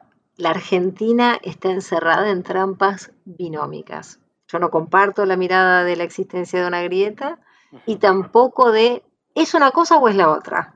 ¿Por qué siempre tenemos que tener esa mirada de exclusión? Es, ¿tenemos que mirar y desarmar las operaciones o tenemos que hacer una agenda nueva? ¿Y por qué no podemos tener múltiples maneras de posicionarnos en este momento histórico y contribuir a una épica comunicacional democrática que efectivamente requiere, por el escenario de concentración comunicacional, poder muchas veces desarmar, porque te habrá pasado también, entrevisté muchas personas, el otro día creo que el, propio Axel Kisilov lo contó, que eh, no se quiere vacunar y que no se quiere vacunar porque cree que la, vacu- la vacuna es veneno. ¿no? Una reproducción simple de lo que Hernández Arregui llamaba herraduras gramaticales justamente para esa dominación mental, que son cosas que puedes repetir muy rápidamente. Sí, no, la vacuna es veneno porque es rusa. ¿No? Entonces, eso después vos lo, lo habrás escuchado en la calle, yo, yo por lo menos lo he escuchado. Sí, sí, claro. ¿No es cierto? Que te dicen, no, a mí me pasó con familiares. No, no me quiero vacunar, porque te vacunan con agua, esa es la otra. ¿no? Hay, hay varias cosas que vos reconoces que están replicando, que están repitiendo sin la mirada crítica que se requiere, no solo de la comunicación concentrada, sino de este programa también, de todo lo que podamos construir comunicacionalmente. Entonces, yo creo que, como te decía, hay que actuar en los diversos campos. Necesitas de construir esa información porque si no, te transformas en alguien que está hablando de cosas que muchas veces en la calle no son tema de conversación. Y también creo en las microresistencias. Necesitas brindar herramientas, elementos de comprensión de que eso es falso y hay que explicar por qué. Y necesitas generar nuevas agendas de manera constante y permanente porque estas agendas son agendas de, de, establecimiento temático, pero sobre todo lo que a mí más me importa es que tienen un enfoque predeterminado. Entonces, no solo es de qué hablar, sino cómo hablarlo y por supuesto que tenemos que introducir allí lo que veníamos conversando de la mirada crítica, del desarme de esas propias lógicas para hacer agendas verdaderamente nuevas, de qué manera construimos nuestra propia agenda en los términos de lo que antes era una agenda de papel, de las fuentes, repasar cuáles son las fuentes de información, a quién llamo cuando hablo de un tema de economía, por qué no puedo llamar a una lideresa de un pueblo originario para hablar de economía, ¿por qué no me puedo plantear la incorporación de una voz de una mujer campesina para hablar de los precios? Es decir, ¿por qué no puedo romper con esos corsets que nos han mal enseñado y nos han mal formateado? Entre otras cosas porque se necesita de tiempo para pensar. Y la, actual... Eh, la actual forma de los medios de comunicación con un alto nivel de precarización laboral, que sobre todo terminamos eh, heredando en profundidad, esta sí que es la pesada herencia para el periodismo del macrismo, precarización laboral, multitarea, lamentablemente autocensura por los propios niveles de censura y persecución sindical e ideológica que tuvo el macrismo, descomposición de la propia figura del periodista o la periodista, con la existencia de un reconocimiento profesional en el estatuto del periodista, descomposición del sujeto profesional de la comunicación, que todo eso causa daños a la sociedad. Entonces, no podemos pensar, porque tenemos mil trabajos muy mal pagos, con falta de formación, sin capacitación en los lugares de trabajo y sin tener la posibilidad de frenar y decir, ¿por qué elegí este tema, esta persona para ser entrevistada? ¿Por qué este tema musical? ¿Por qué estoy comunicando de esta forma? ¿Para qué lo hago? ¿Cómo lo podría hacer de otra manera? Entonces todo el tiempo es replantearnos lo que estamos haciendo y ver de qué manera lo podemos mejorar, pero mejorarlo en el sentido no solo de la calidad de la narrativa, sino en el sentido social, en el sentido de la inclusión, en el sentido de ser una verdadera herramienta de transformación social. La búsqueda de la verdad es para la transformación social. No trabajamos para un medio, trabajamos para un pueblo. Y la información no le pertenece a los periodistas, le pertenece al público. Vos fíjate que eso ya nos posiciona desde un lugar totalmente distinto. Esa información le pertenece al público. ¿Por qué? Porque la comunicación es un derecho humano. Y entonces a partir de ahí tengo que desmantelar los preceptos con los que nos quisieron bautizar en el camino del ser periodista. Bueno, efectivamente hay que, hay que transformarlo todo, ¿no? Como la taba, uh -huh. que no da vuelta a todo, no cambia nada. Me da la impresión, Cintia, al escucharte que para el, el primer paso para empezar a construir agendas propias es desactivar también la multiplicidad de agendas que impone el sistema, porque para frenarse a pensar es necesario, bueno, desenchufarse un poco de la cantidad de debates simultáneos a los que te somete el sistema con su múltiple agenda, ¿no? Parece que eh, frenar un poco, desenchufarse, parece ser el primer gesto de rebeldía necesario como para poder, a partir de ahí, este, empezar a pensar en la posibilidad de una agenda propia. Me encanta, me encanta lo que decís, la rebeldía, la irreverencia. ¿Dónde está nuestra irreverencia y rebeldía comunicacional? La verdad es que me súper interesa lo que estás diciendo porque eh, era muy chiquita cuando terminé la licenciatura en comunicación y la tesis era de cómo la sobreinformación podía desinformar y su acceso generar una brecha comunicacional entre ricos y pobres. Así, ese es el título de la tesis, no tenía 20 22 años, era muy chiquitita, yo empecé en la universidad con 17 eh, y me marcó mucho esa búsqueda, eh, te estoy hablando en los 90 empecé. Y efectivamente, hoy estamos sobrecargados de eso, ¿no es cierto? O sea, la sobreinformación tiene como objetivo la desinformación. Claro. Entonces, necesitas primero reconocer esa problemática, que el bombardeo constante y permanente no te permite siquiera tener un segundo en la jerarquización periodística, en los criterios periodísticos, ¿no? ¿Por qué esto es noticia? Esa pregunta me encanta, yo la llevo al aula todo el tiempo. ¿Por qué este hecho es noticia? ¿Y por qué este no? Bueno, evidentemente hay que cambiar esas jerarquizaciones y esos criterios periodísticos porque nos van a dar como resultado que lo que hoy no es noticia termine siéndolo. Y ahí, perdón, no, juega también ahí como un, riesgo, que, un miedo que nos han metido a, correr el riesgo de perder la discusión. Si uno no está al tanto de determinada agenda, se corre el riesgo de la derrota en el debate, ¿no? Entonces, si no estás al tanto del último trending topic, de cuándo fue trending topic esto, de cómo viene la cosa, sobre todo en, en las redes sociales, en donde el ritmo es eh, Claro. atronador, ¿no? Sí, por un lado me parece fantástico eh, poder generar nuevas discusiones, de eso no tengo duda. Evidentemente los debates eh, son de una pobreza extraordinaria, extraordinaria. Mira, una de las cosas eh, que me hicieron muy bien de dejar de ser defensora fue dejar de mirar la televisión prácticamente, ¿no? Estu- Estuve, estuve un par de años sin mirar eh, televisión abierta y de cable, te lo digo en serio, miraba otro tipo de, de producciones y de narrativas porque generan una, yo le llamo infoxicación, gen- generan una infoxicación porque es una, eh, una intoxicación de información.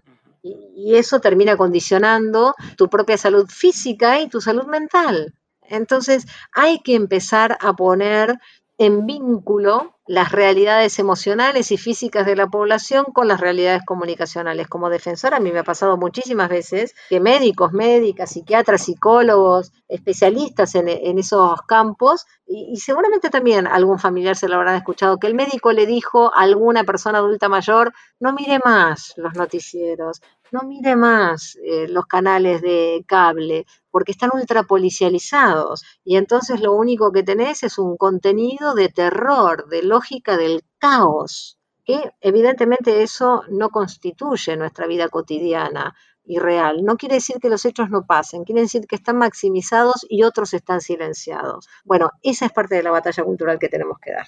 Nada más que una entrevista. Mucho más que una entrevista.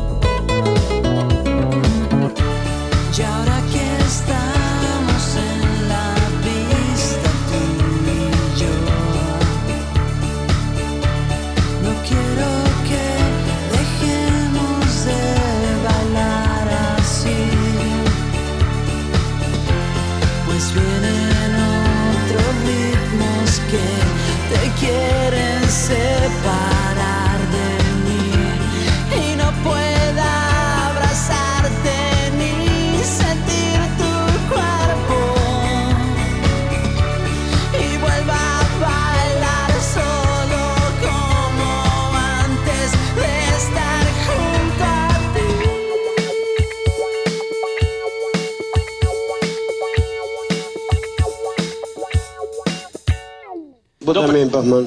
Vos también la tenés adentro. Fuera de contexto. El golazo del sábado.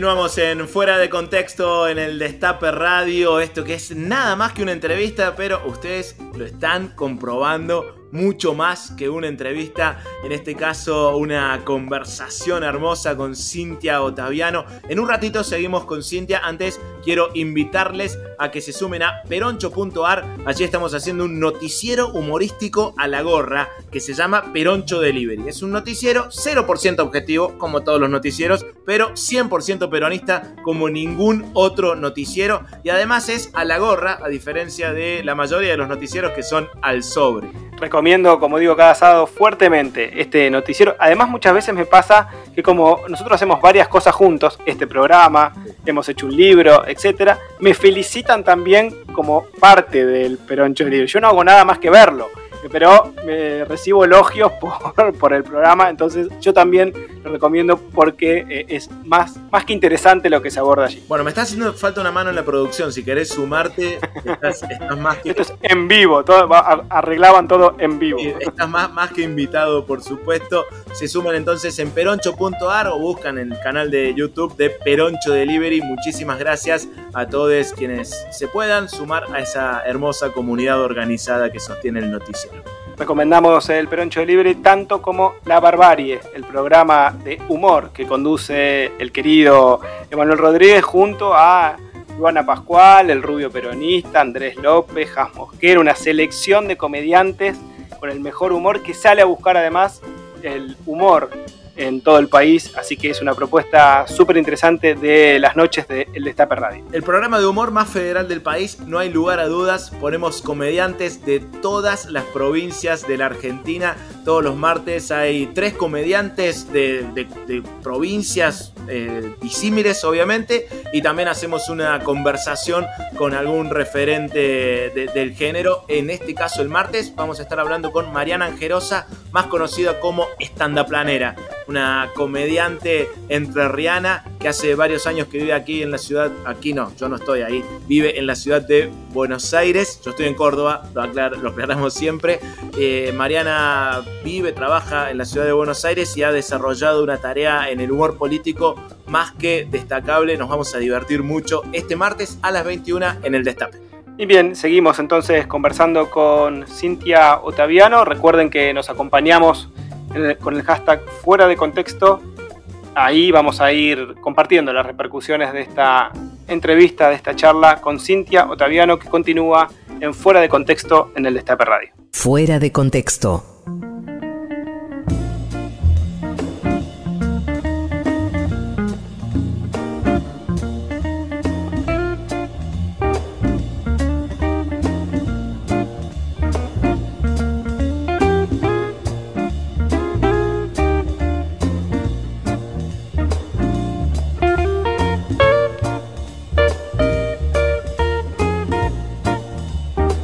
Seguimos en Fuera de Contexto en el Destape Radio. Estamos ingresando al último bloque del programa, conversando con Cintia Otaviano. Cintia, comentabas que a los 17 años, tan joven, empezaste la, la licenciatura. ¿Recordás en qué momento fuiste consciente de tu vocación periodística, el momento en que dijiste quiero dedicarme a esto? Sí, es un camino, no sé si extraño, pero bueno, se los cuento. Yo era chiquita y quería ser corresponsal de guerra. Apa. Sí, pero también parece que en algún momento había dicho que, que quería ser monja. A mí me, me, criaron en una escuela en Inmaculada Concepción de Lomas de Zamora. Me hacen acordar cuando participé en Feliz Domingo. Hola, soy Cintia Taviano, quinto año de Inmaculada Concepción de Lomas. Nombre y colegio, ¿te Nombre y colegio. Sí, claro. Y si bien era laico, porque era de hermanas azules francesas, antes de que yo empezara la escuela, ¿no? Yo me crié en una escuela laica y mixta. Mi grado era el que iba llevando la laicidad y el, el carácter mixto de la conformación del alumnado. Y bueno, por eso yo estudié francés desde muy chiquitita y después tuve la oportunidad de, de estudiar y de, de tocar eh, los bancos donde habían estado Sartre y, y otros, ahí en una especie de, de groupie de, de parte de la filosofía francesa. Y mm, bueno, me, me marcó mucho eh, en sí mismo la escuela, la vocación de servicio, era un espacio con voto de pobreza y mm, con el tiempo fui cambiando, después quería ser traductora de francés justamente porque me, me gustaba mucho y disfrutaba mucho la lengua y mm, en cuarto año dije yo quiero estudiar filosofía en realidad, porque tuve un profe de filosofía espectacular. Eso pasa mucho, ¿no? Que te marcan. Por eso yo amo la docencia, por esa posibilidad, aunque sea una almita, una almita, iluminar con algo y poder encenderle la vocación. Y mm, la verdad es que yo hice actuación desde muy chiquita también.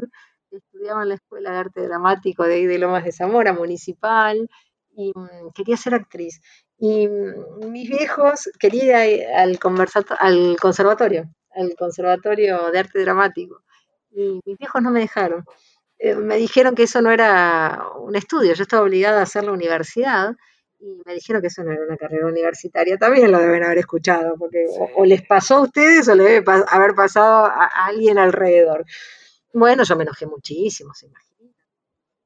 Abuela, me quería ir de la casa de mis viejos, ¿cómo me iban a prohibir lo que quería estudiar? Mi abuela, quien yo amo, bueno, falleció ya, pero mi madre elegida, Tota, me dijo, mira, yo lo lamento mucho, ahora no te puedo recibir. Cuando cumplas 18 años, vení.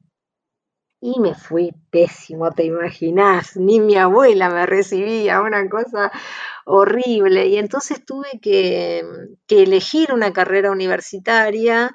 Mis hermanos, eh, mi hermana más grande estudiaba para ser abogada, que lo es, mi hermano más grande relaciones internacionales, y claro, les vine yo diciendo teatro en definitiva, amante del teatro. Y, y me vi en la obligación de, de elegir otra cosa y dije, ¿de qué otra manera puedo comunicar si no es a través de- del teatro? Y mm, elegí comunicación, elegí comunicación social, en realidad, después periodismo, y bueno, siempre escribí, en, la escuela fui presidenta del centro de estudiantes, tenía todos los actos a cargo porque me encantaba obviamente la conducción en ese sentido, y fui haciendo las dos cosas a la vez. Hacía en la universidad que cursaba y seguía haciendo teatro. Y en la universidad, en primer año casi me cambio, casi me paso a filo, a filo en la UBA, y no, yo me quería ir de la casa de mis viejos, me tenía que ir de la casa de mis viejos, entonces dije, eh, no, me voy a quedar en esta carrera y la voy a terminar en carácter urgente. Cinco años era en ese momento. Efectivamente, cuando cumplí 18 me fui a la casa de mi viejo, me fui a lo de mi abuela, que me recibió, seguí adelante con la licenciatura, eh, trabajé en un canal comunitario en Lomas de Zamora, trabajé en la radio La Verdad de Banfield cuando era muy chiquita y ahí me empezó a picar, me parecía extraordinario, ¿crees que te diga? Las mil vidas, yo era muy lectora de filosofía, pero también de narrativa tipo Graham Greene y de policiales, un amante del género policial. Y bueno, cuando ya estaba en segundo año de la facultad, un compañero me dice, vos sabés que hay en, en el diario, en el diario de la prensa, en ese momento están buscando pasantes porque hay un nuevo proyecto para competir con el diario Clarín. Y bueno, y fui y quedé. Y mira qué chiquita que era en todo lo que pensaba, por favor, que mm, me dijeron, hay un lugar en educación, hay un lugar en internacionales y uno en servicios. En los diarios existía algo que llamaba servicios, que ¿sabés qué era? Tenías que poner los turnos de las farmacias, los arribos y las partidas de buquebús. Hermoso. Pero no le interesaba a nadie eso. Y yo estaba tan temerosa, tan... ¿Saben qué pensaba, chicos? Ay, qué chiquita que era. Que todo el mundo que escribía en un diario tenía que escribir muy bien. Que si no, no podía trabajar en un diario. Y que entonces, ¿cómo yo iba a empezar una sección si no sabía escribir? Y elegí servicios. Me fui, me fui a servicios. Y bueno, en ese diario conocí a Roberto Caballero, conocí a Hernán Brienza, éramos compañ- ellos estaban en policiales y yo quise ir a policiales y bueno, y ahí ya enamorada, fui una gran cronista, me gustaba muchísimo, me especialicé en homicidios, vivía de, de barrio popular y de villa en villa. Bueno, hicimos una muy buena sección de policiales con Caballero, con Brienza. Mirá hoy dónde está cada uno, ¿no? Éramos muy chiquititos. Diario con nada, con 19, 20 años, éramos re chiquititos. Y ellos un poquito más grandes que, que yo son, pero éramos chicos igual. Y ya toda esa bohemia, entre comillas, de cerrar tarde, nos íbamos a una parrillita en San Telmo que se llamaba Desnivel, que era espectacular y, y hablar con los viejos periodistas y te daban lecturas. Yo llegué a vivir cuando entré, todavía estaban las máquinas de escribir, miren de lo que les hablo. Entonces llegué a vivir esas redacciones donde aprendías más que en la facultad. Porque alguien te recomendaba un libro y al otro día te ibas a corriente. Yo todavía voy a comprarlos, a las de saldo, obviamente, y, eh, y al otro día te preguntaba, ¿ahí lo empezaste a leer? no le, po- no le podías decir, ahora hay una desfachatez, que vos por ahí le decís a alguien que se lee un libro y te lo empiezan, no, no, me distraje viendo Netflix, qué sé yo, te pueden contestar Claro, cualquier cosa. Pero en ese momento no podías decir no lo leí. Entonces decías, sí, sí, lo empecé a leer. ¿Y cuánto leíste? 10 páginas. No, pará, llegá a tal lado. Mirá, este autor escribió esta otra cosa. Y ibas creciendo en un espacio de tanta generosidad, de tanto amor por la profesión. Hoy está todo destrozado eso, por algunas cosas curiosas que me pasaron en tiempo argentino que eh, me impactaron. La- te digo la verdad. Esto se pasó volando y creo que tengo que ir cerrando seguramente, pero eh, en las redacciones periodísticas había todavía cafeterías y se tomaba todavía vino. Yo te estoy hablando del año 92 y te daban un ticket. Y te digo la verdad, en policiales se tomaba Jack Daniels, se tomaba whisky. Y además te ibas al Ramos, que todavía estaba abierto, a la Giralda. Bueno, hacíamos unas recorridas extraordinarias y te enseñaban los viejos a, leer, a escribir y también a tomar. Esta es la, verdad de de lo que vivíamos. Y la última vez en tiempo argentino yo veía que los chicos de policiales tomaban yogur. Que me generó. ¡Qué, qué locura! Porque era algo eh, desde lo que veías que no existía. Y todo se fue transformando definitivamente, ¿no? Y vivimos también toda esa progresión de la máquina de escribir a las compus, y eso te obliga, si lo piensas en dos segundos, a escribir de una manera distinta. Porque cuando vos escribías con la máquina de escribir, escribías un párrafo y se lo llevaban a composición, se lo llevaban a la, Claro. para componerlo y después que fuera a la imprenta. Y vos te tenías que acordar lo que habías escrito en el primer párrafo y escribir el segundo con continuidad lógica. Anda a hacer eso ahora que tenés la posibilidad. Presta atención cuántas veces vas y venís en un texto, borrás, volvés. Bueno, todo eso también va configurando un mundo distinto. Y evidentemente mm, a mí me cuestan un poco estas a veces superficialidades, banalidades, espectacularizaciones y falta de formación en los medios de comunicación. La formación es fundamental. Todo el tiempo deberíamos ser grandes lectores y Twitter y Facebook y las redes nos roban un tiempo ultra valioso. Será por eso que yo no tengo nada de todo eso. Cintia, no, no, no puedo no cabecear este, el, el centro que, que tiraste. Qué nostalgia esas épocas en que en ese diario los servicios eran una sección y no el staff. Sí, sí, sí. Perfecto, sos un genio cuando lo empezaste a estructurar. No, y pará, no, no tenemos tiempo, pero atenti, porque en todas las redacciones había servicios de inteligencia. Y de hecho tenemos una gran anécdota con Caballero que descubrimos quién era una de ellas. No. Y que está, sí, y que estaba en la sección espectáculos. Y sabes, mira, no, no qué lástima, tenemos unas, unas anécdotas extraordinarias de todo tipo, te imaginas, 30 años de profesión. Eh, ya no, nos resultaba muy sospechoso una serie de cosas y sobre todo yo tengo una, una mente eh, que, que yo crea que soy paranoica no quiere decir que no me persigan, ¿no es cierto? Claro. Es- es- esa, esa mente constante y permanente que lo cubra, que bueno, en fin. Y ya teníamos mucha sospecha. Bueno, pasó algo que creíamos que lo habíamos descubierto y de hecho se fue de la redacción. ¿Y sabes cuándo lo comprobamos? Mirá de lo que, lo que estoy hablando. Cuando Santibáñez echó a varias, cientos fueron de la CIDE, cientos de servicios de inteligencia, no sé si se acuerdan de Sí, ese- sí, que salieron los listados. Exacto. Y un día, un día Caballero lo citan en una plaza y era para reconocer que era servicio de inteligencia y estaba entre las despedidas. Y era periodista, era una periodista común y corriente de espectáculos ultra simpática, no sé lo que era. Y de hecho pasaba reportes de las cosas que hacíamos, yo me había empezado a dar cuenta, en fin, y lo terminamos comprobando en esa, en esa etapa. Qué fuerte todo eso. Pero dime, era una. Ahora, como dice Claro. Emma, ahora tenés staff enteros. Antes, antes de, de- de- de cerrar la, la entrevista, Cintia, eh, desde los comienzos de la carrera te traigo ahora hasta este punto y felicitarte por el último doctorado que, que fuiste Mm. a recibir. En contexto de pandemia fuiste a buscar el título. Extraordinario. La verdad es que ese doctorado en, la- en comunicación en la Universidad Nacional de La Plata, eh, los profes, las profes tienen un nivel académico extraordinario eh, y además eh, los compañeros y las compañeras que me tocaron. Fue en la larga noche neoliberal que cursamos, fue un espacio de aprendizaje académico sin duda, pero profundamente humano.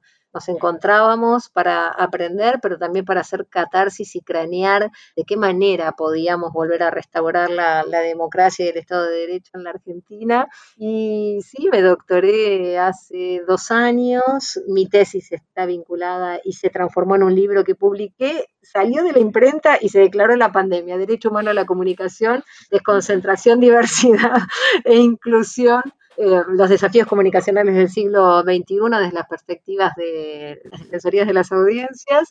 Y sí, lo fui a buscar el miércoles, eh, un esfuerzo enorme también de la Universidad Nacional de La Plata y el agradecimiento por ponerle el cuerpo a que estudiantes como yo, que nos doctoramos, pudiéramos recibir finalmente lo que le dicen en el cartón, el título, y, y celebrar, y lloré, la verdad, porque fue además un esfuerzo familiar e- enorme y celebrar que así lo viví. Tenemos una doctora para la causa nacional y popular.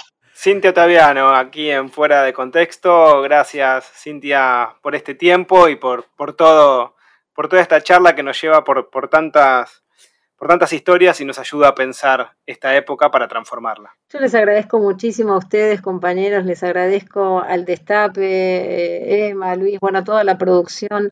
La verdad es que están en el equipo de los remeros, ¿no? Somos los que remamos siempre contra corriente, contra lo que venga, y eh, yo me he sentido muy acompañada por ustedes también en, esa larga noche neoliberal, y por eso mi agradecimiento enorme y el honor que les dije que es para mí que, que me den esta posibilidad de estar con ustedes este, radio, este rato y con esa audiencia que tiene un aguante del destape que es extraordinaria. Así que muchísimas gracias a ustedes y mm, bueno, como dice Pablo Freire, las cosas no son así, las cosas están así. Así que sigamos luchando para poder cambiarlas. Un abrazo grande, Cintia. Muchísimas gracias. Gran abrazo, compañeros. El siestero de los sábados. Fuera de contexto.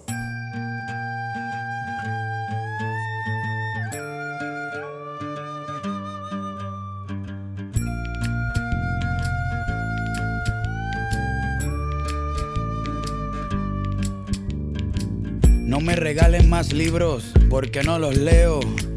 Lo que he aprendido es porque lo veo. Mientras más pasan los años, me contradigo cuando pienso. El tiempo no me mueve, yo me muevo con el tiempo. Soy las ganas de vivir, las ganas de cruzar. Las ganas de conocer lo que hay después del mar. Yo espero que mi boca nunca se calle. También espero que las turbinas de este avión nunca me fallen. No tengo todo calculado, ni mi vida resuelta. Solo tengo una sonrisa y espero una de vuelta. Yo confío en el destino y en la marejada. Yo no creo en la iglesia, pero creo en tu mirada. Tú eres el sol en mi cara. Cuando me levanta, yo soy la vida que ya tengo. Tú eres la vida que me falta. Así que agarra tu maleta, el bulto, los motetes, el equipaje, tu valija, la mochila con todos tus juguetes y. sueldo,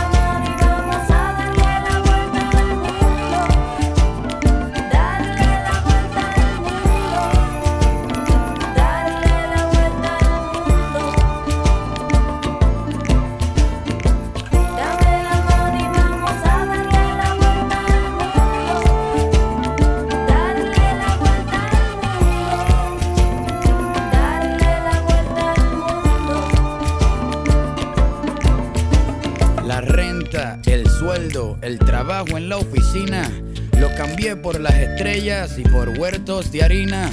Me escapé de la rutina para pilotear mi viaje, porque el cubo en el que vivía se convirtió en paisaje. Yo era un objeto esperando hacer ceniza.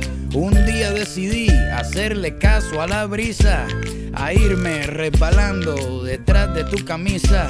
No me convenció nadie, me convenció tu sonrisa y me fui tras de ti persiguiendo mi instinto. Si quieres cambio verdadero, pues camina distinto. Voy a escaparme hasta la constelación más cercana. La suerte es mi oxígeno, tus ojos son mi ventana. Quiero correr por siete lagos en un mismo día, sentir encima de mis muslos el clima de tus nalgas frías. Llegar al tope de la sierra, abrazarme con las nubes, sumergirme bajo el agua y ver cómo las burbujas suben y...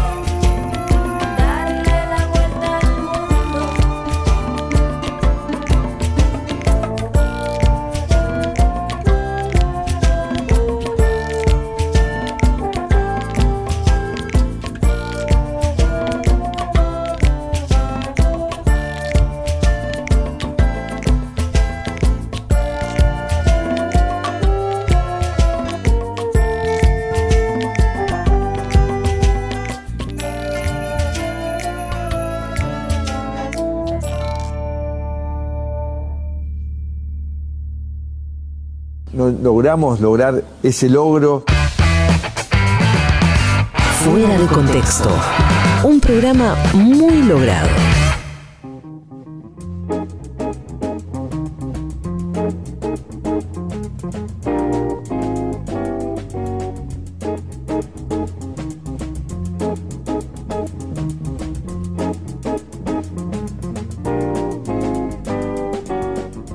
Al final de Fuera de Contexto en el Destape Radio. Muchas gracias a quienes nos acompañaron del otro lado, a quienes también nos hicieron sentir muy acompañados en el chat de oyentes de Telegram. Allí van también compartiendo propuestas de entrevistades. Eh, quiero que sepan que tomamos todas las propuestas y empezamos las gestiones para conseguir esas entrevistas, las que son posibles, por supuesto. Muchísimas gracias a Cintia Otaviano por, por este rato en el programa y además por toda, por toda esa lucidez que nos permite pensar la época, como decíamos, eh, y a partir de sus reflexiones, bueno, ir encadenando otras tantas. Y en tono de agradecimiento también le queremos agradecer al productor del programa, Nicolás Colombo, a Juan Pocho Monasterio, el editor del programa, y también sumamos a Leo Gabilondo, quien desgraba las entrevistas para que después sean parte de Contraeditorial.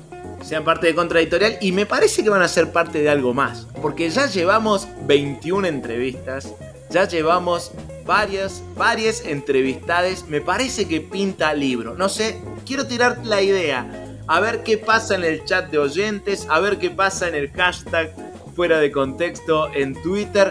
¿Qué onda si hacemos un libro con todas estas entrevistas? ¿Quién te dice que hay un imprentero o imprentera amigue escuchando y dice, bueno, puede llegar a ser? Puede funcionar. Imagínate, ¿cómo no va a funcionar un libro de entrevistas con entrevistas a Eve de Bonafini, a Alejandro Kaufman, a Hernán Casiari? Amado Vudú, Dora Barrancos, Raúl Zaffaroni. Epa, que epa, ¿eh? Emma, eh, charlamos. Hay, hay una lista ahí, ¿eh? Hay una lista, me parece interesante. Yo, este, no sé, te dejo ahí picando por si alguien viene y patea esa pelota. Mientras la idea pica, nosotros nos despedimos y nos volvemos a encontrar el próximo sábado a las 4 de la tarde y quienes escuchen la repetición el domingo a la medianoche en el nuevo horario de Fuera de Contexto. Recuerden que nos pueden escuchar en Spotify también, el canal Fuera de Contexto Radio, nos encuentran ahí y ahora dejamos el aire para la compañera Milagro Sala y su programa Resistiré. Nos encontramos el sábado que viene.